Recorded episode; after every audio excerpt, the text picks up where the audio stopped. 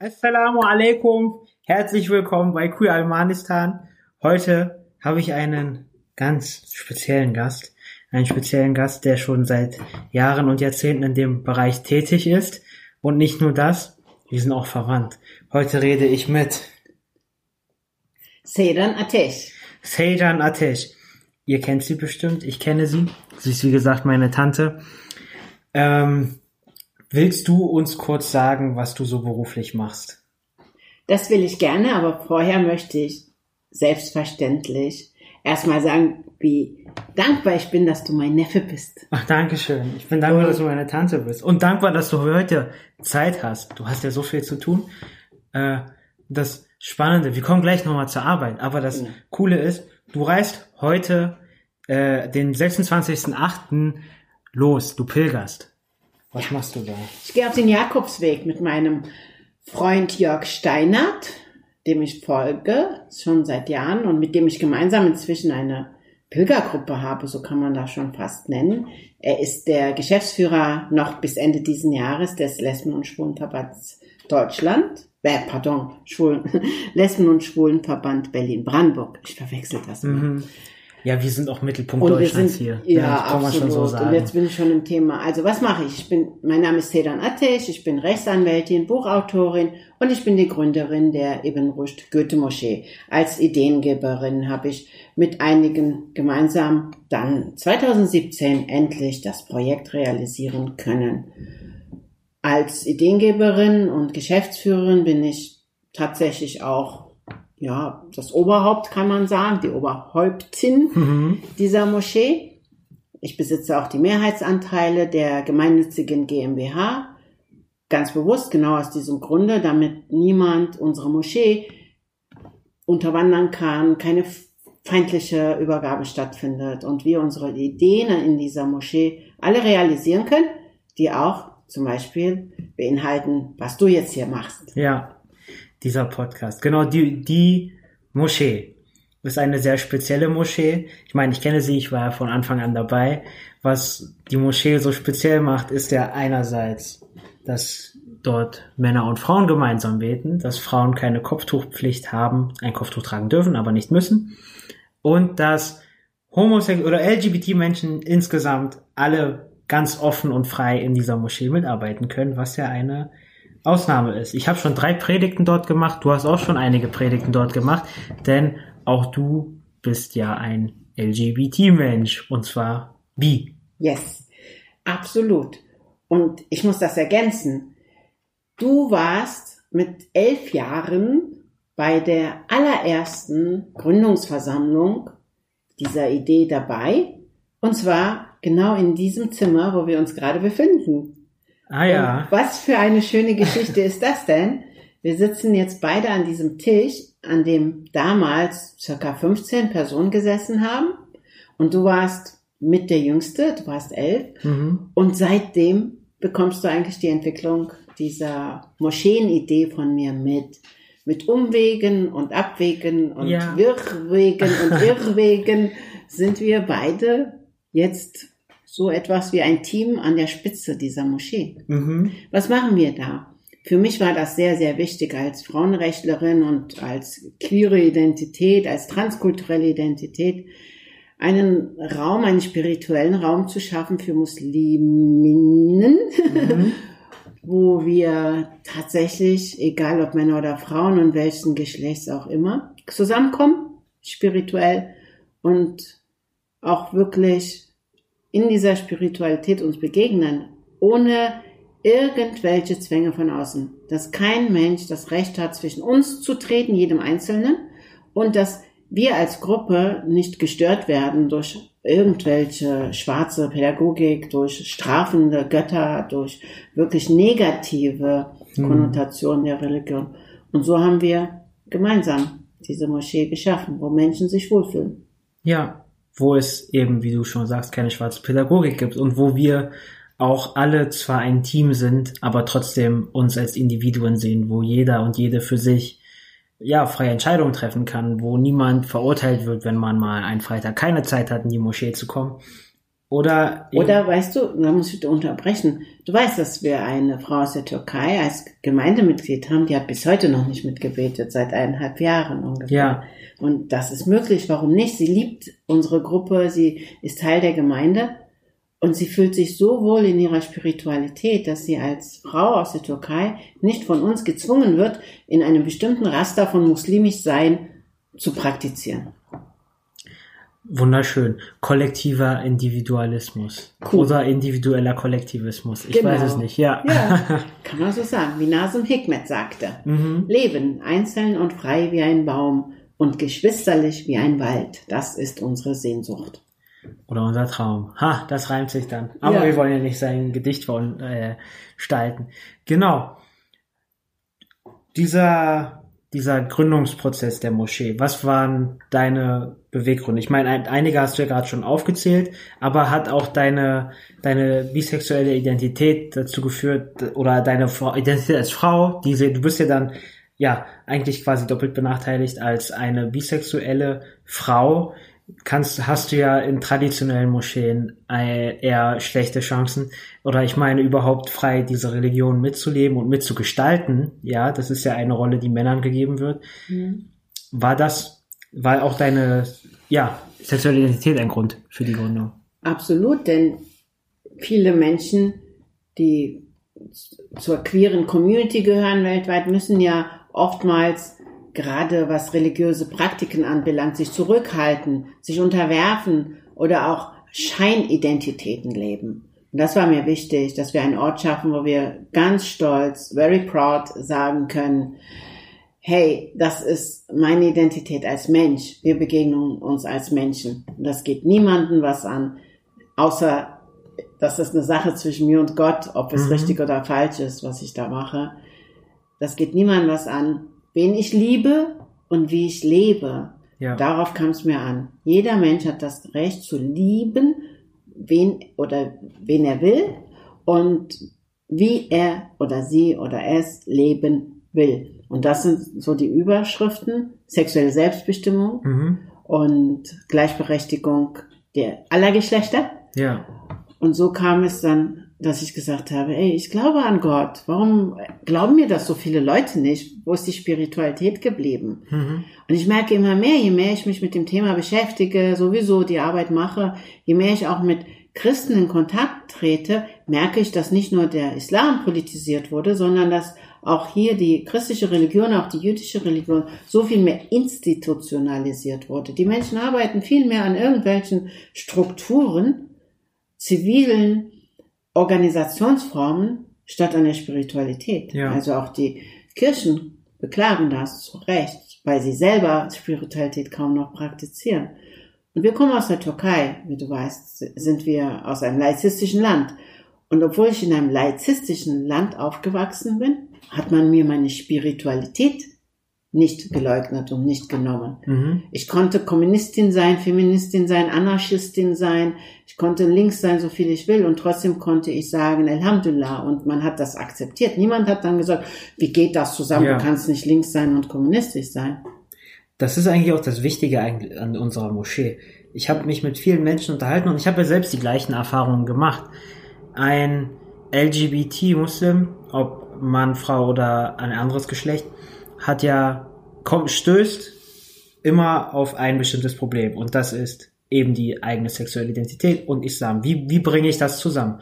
Viele Menschen können das nicht zusammenbringen oder die meisten. Und das führt dann einmal in die Richtung, ja, islamischer Radikalismus, Extremismus, wie bei mir eine Zeit lang.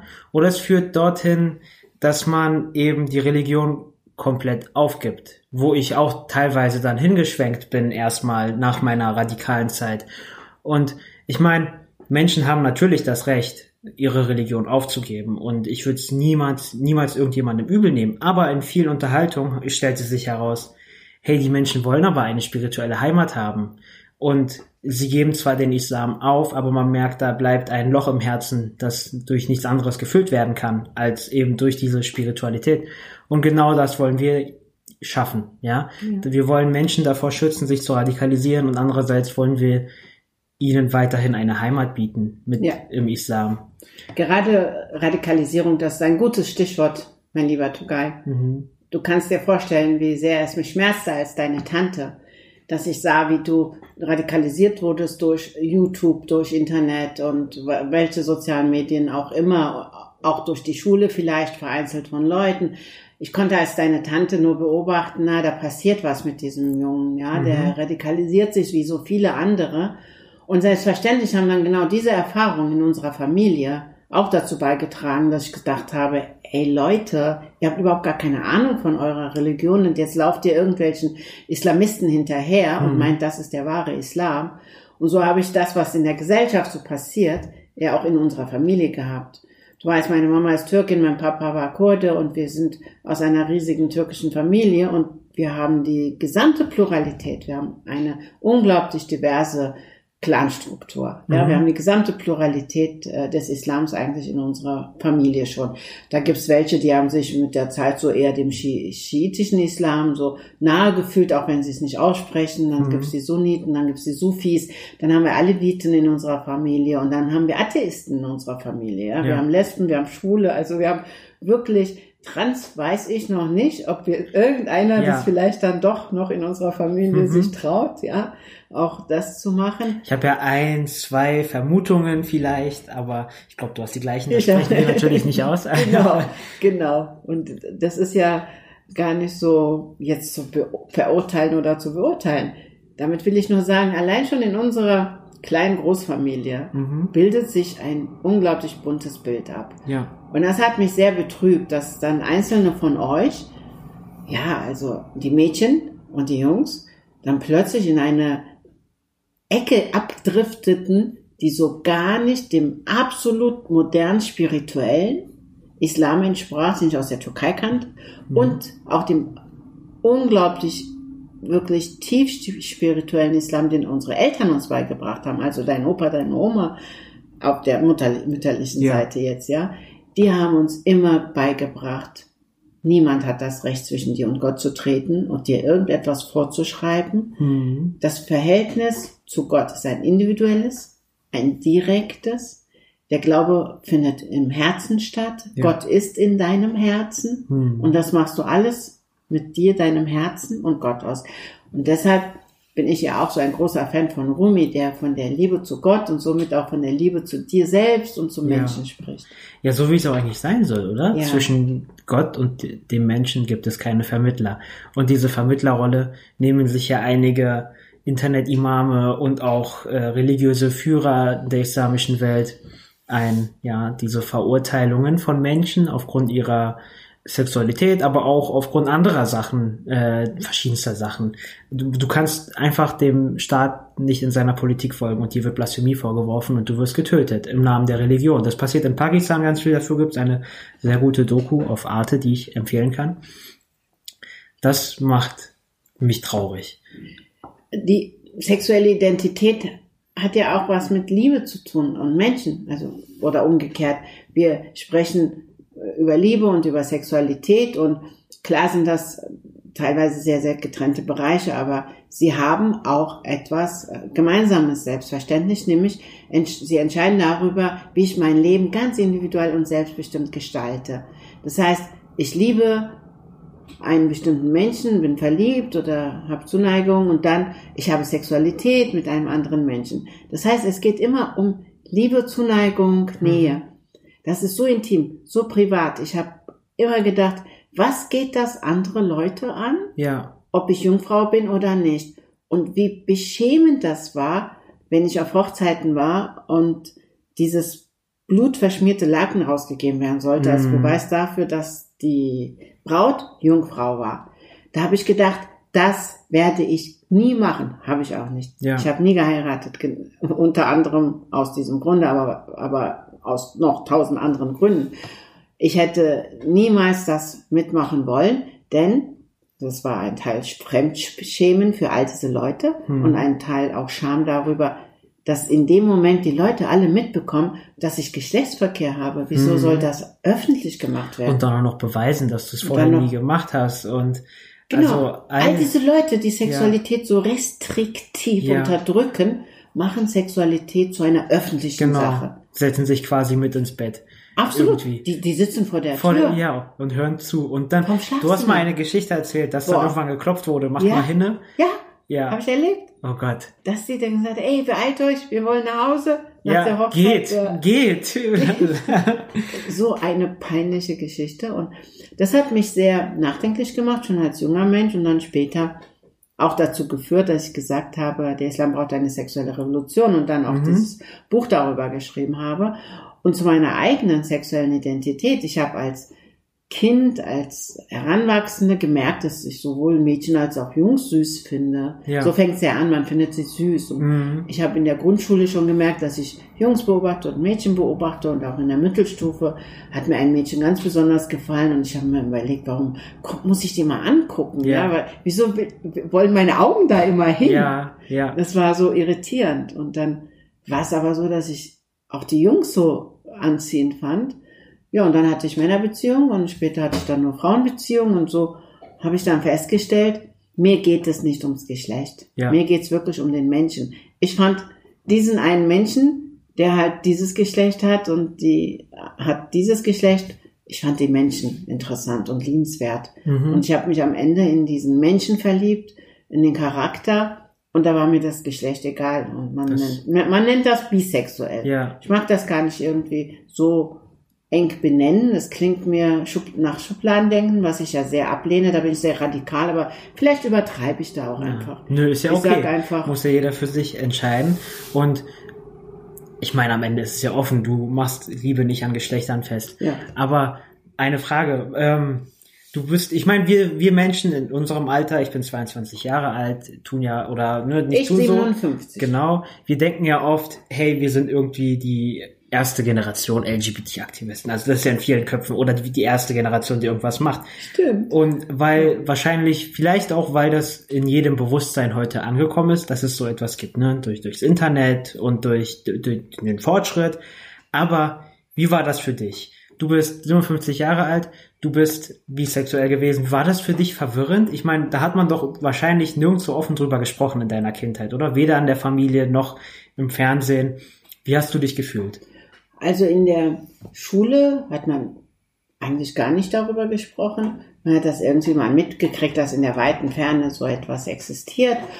Und in unserer Familie gab es teilweise aber Frauen und Mädchen, wo ich gedacht habe, ey, die sind ja eher wie Männer Mhm. oder die kommen mir so anders vor als die anderen Mhm. in unserer Familie.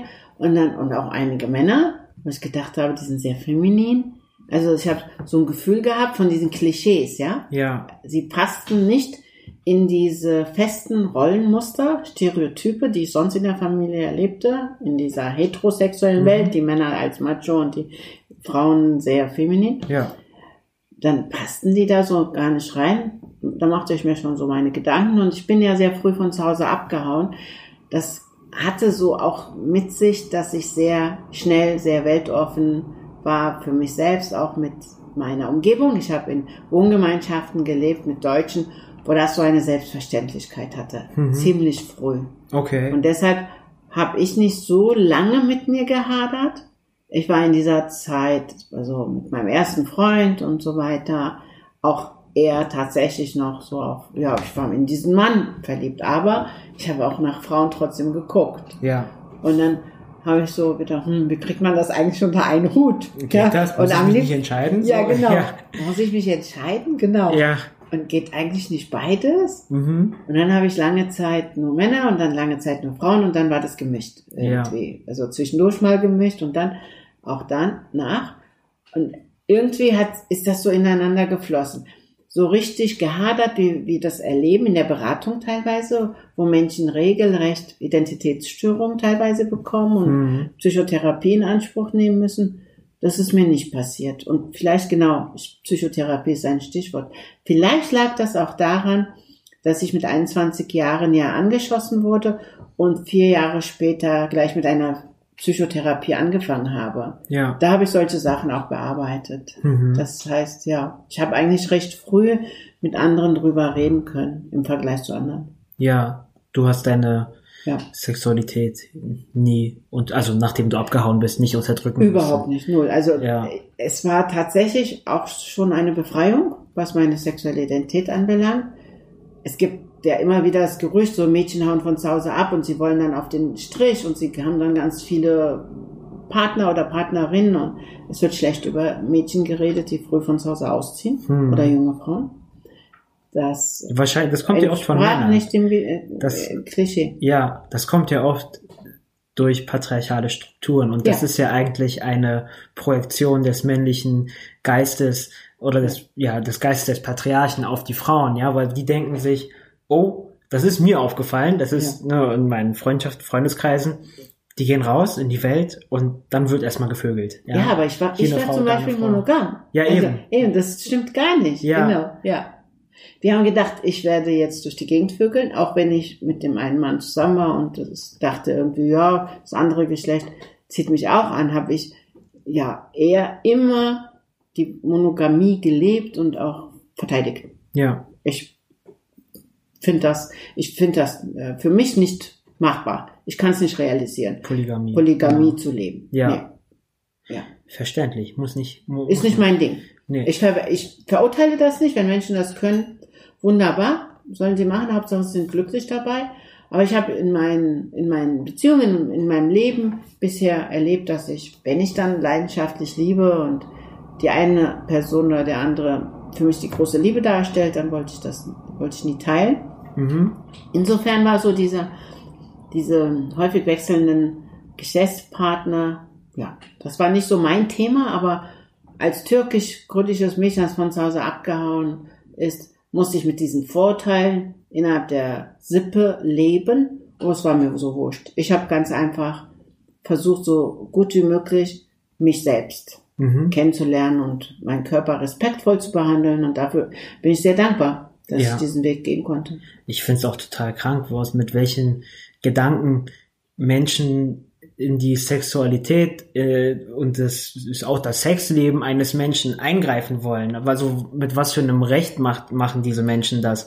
Als ich mich geoutet habe, äh, das war ja, ne, ich habe mich klassisch geoutet ja nur bei beim, im engsten Kreis der Familie, der Rest, meine Freunde und so weiter, haben das ja durch Interviews erfahren mal einer meiner besten Freunde damals hat mich überall blockiert. Ich weiß nicht warum. Das Lustige ist, er hat mich heute noch auf Instagram blockiert. Das habe ich heute herausgefunden, weil der hat sich eine Story von meiner kleinen Schwester angeguckt auf Instagram. Und der hat mich immer noch blockiert. Mit dem anderen Account von AID kann ich sein Konto sehen. Interessant, aber nur so nebenbei. Da frage ich mich, warum machst du das? Wir waren, wir, wie lange waren wir befreundet? Sieben Jahre. Und das führt dazu, dass er, dann hat er mich am Ende blockiert. Der nächste Freund hat mir 15 bis 20 Minuten Audionachrichten auf WhatsApp geschickt, die ich mir bis heute nicht angehört habe. Ich, das ist doch krank. Ja, die werfen einem, einem hervor, krank zu sein. Aber weißt du denn, dass das negative Nachrichten sind, wenn du sie nicht gehört hast? ich habe die er- erste Minute gehört. Ah, okay, dann. Ich habe die erste was. Minute gehört Okay. und das hieß dann, es ist verständlich, dass dein Vater von dir enttäuscht wäre und so weiter. Oh Gott. So ein Bullshit, dann, Okay, verstehe. Das Ja. hätte ich mir auch nicht mehr angehört. ja, Gut, verstehe. Also, ich verstehe deine Reaktion, aber ich verstehe natürlich diese Leute nicht. mhm, Das sind auch dann keine wahren Freunde. ja, Selbstverständlich kenne ich das auch aus meiner näheren Umgebung so ein bisschen. Ich habe eigentlich relativ wenig drauf gegeben, Mhm. ganz schnell, weil ich ja, ich war ja nicht mal 18, als ich von zu Hause abgehauen bin, ja, jünger als du. Ich habe gleich auch einen entsprechenden Freundeskreis gehabt, so dass, dass ich im Grunde genommen dann keine Freunde hatte, die, die gemeint hätten, sie müssten jetzt den Kontakt abbrechen. Das finde ich armselig Mhm. und ich finde, das sagt mehr über diese Leute aus, nämlich nur etwas Negatives, dass sie nicht in der Lage sind, in dieser offenen Gesellschaft auch wirklich respektvoll mit Menschen umzugehen. Und im Grunde genommen ja, bräuchten sie ein bisschen Menschlichkeitsunterricht. ja, ja. Viele kapieren ja auch gar nicht, dass wir, ne, wir LGBT-Menschen, wir verlangen ja nicht viel. Die Wir werden wollen- ja nicht schwul, nur weil du schwul Eben, bist. genau. Also wie fragil muss die in Anführungsstrichen Männlichkeit von diesen Menschen sein, Ja. wenn das Oder hast du die angemacht? Nein, das ist ja das Ding. Die waren nicht besonders schlau und hübsch waren sie auch nicht. Ich mache solche Menschen nicht an.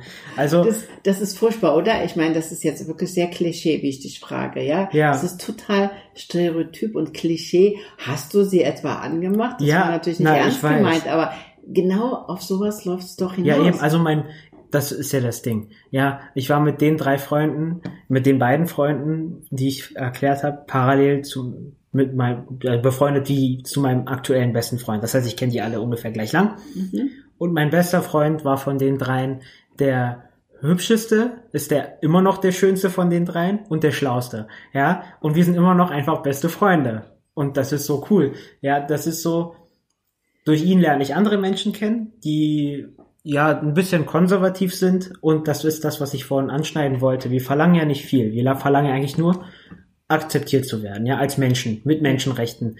Und einer von den Freunden von äh, meinem besten Freund ist ja relativ konservativ, aber er mag mich. Das finde ich cool und der verteidigt mich vor Leuten, Ja.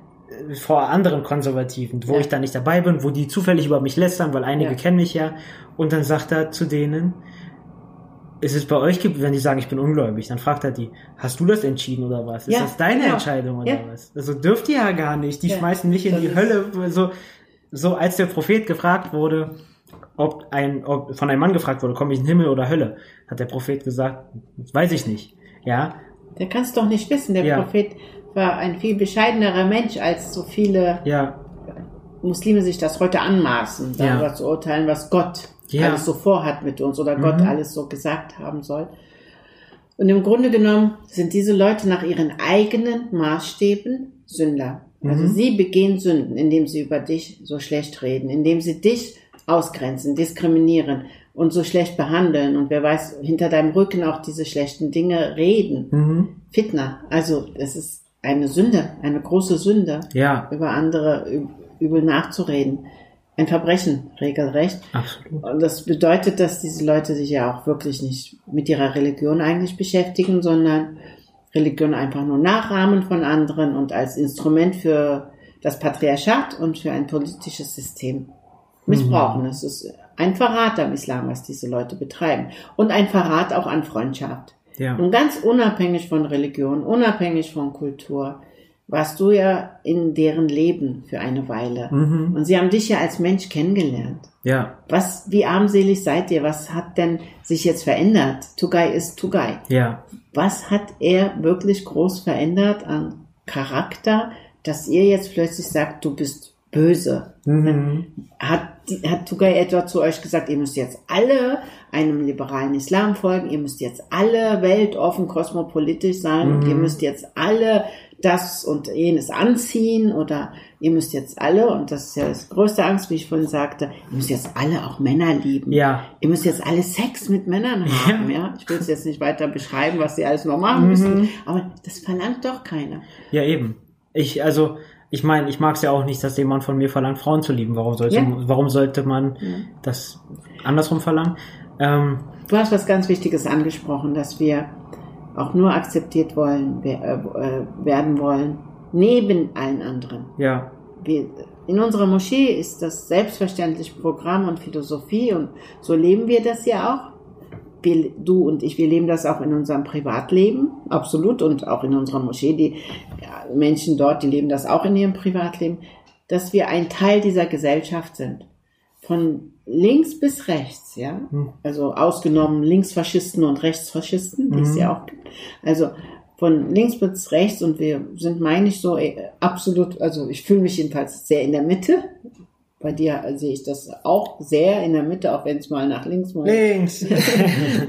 wo auch immer hingeht, hoch die internationale, ja, Solidarität, geht es trotzdem äh, so darum, dass wir nicht sagen, jetzt nehmen wir den Platz ein, Ja. der sogenannten Bestimmer, wie Kinder das so schön sagen, ja. Mhm. Ich will die Bestimmerin sein, ich will der Bestimmer Ja. sein.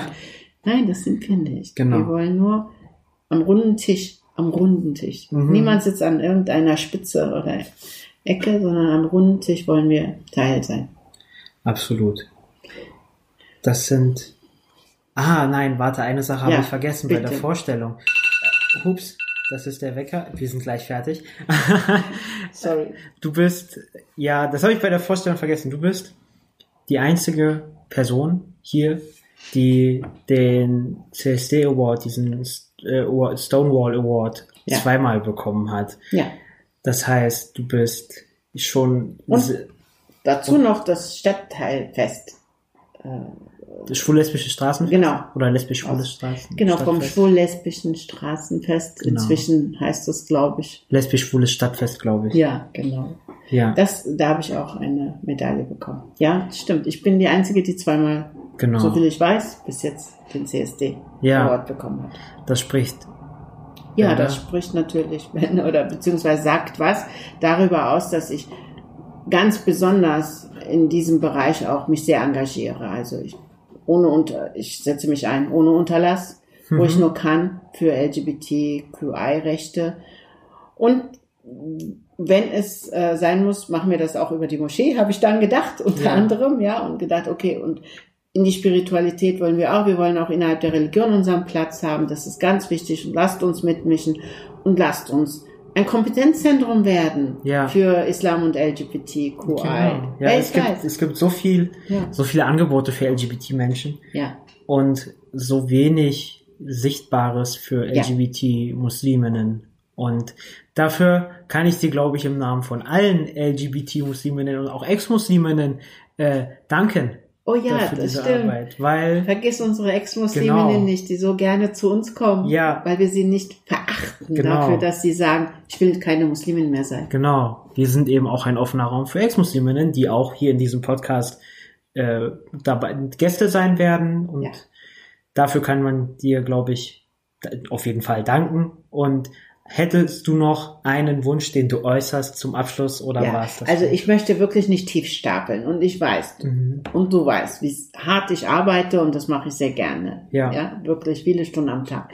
Aber, und das ist wirklich wichtig, meine Arbeit kann nur zum Ziel führen oder kann gelingen und kann auch tatsächlich auch in die Gesellschaft wirken, wenn genug Menschen das auch wollen und genug Menschen auch da sind.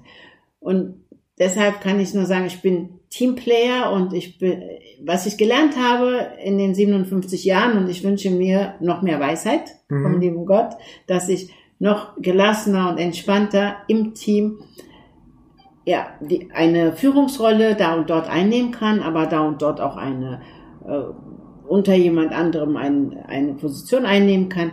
Was ich sagen will, ist, dass es das Team ist, was diese Moschee trägt, die Gemeinde, die Familie, auch meine leibliche Familie, die uns sehr Mhm. unterstützt.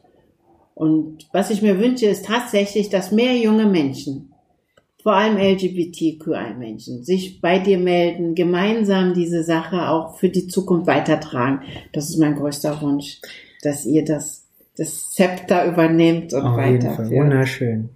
Das wird, inshallah. Inshallah. Und ja, das sind wunderschöne letzte Worte. Assalamu alaikum. Muah. Danke, dass du hier warst. Danke.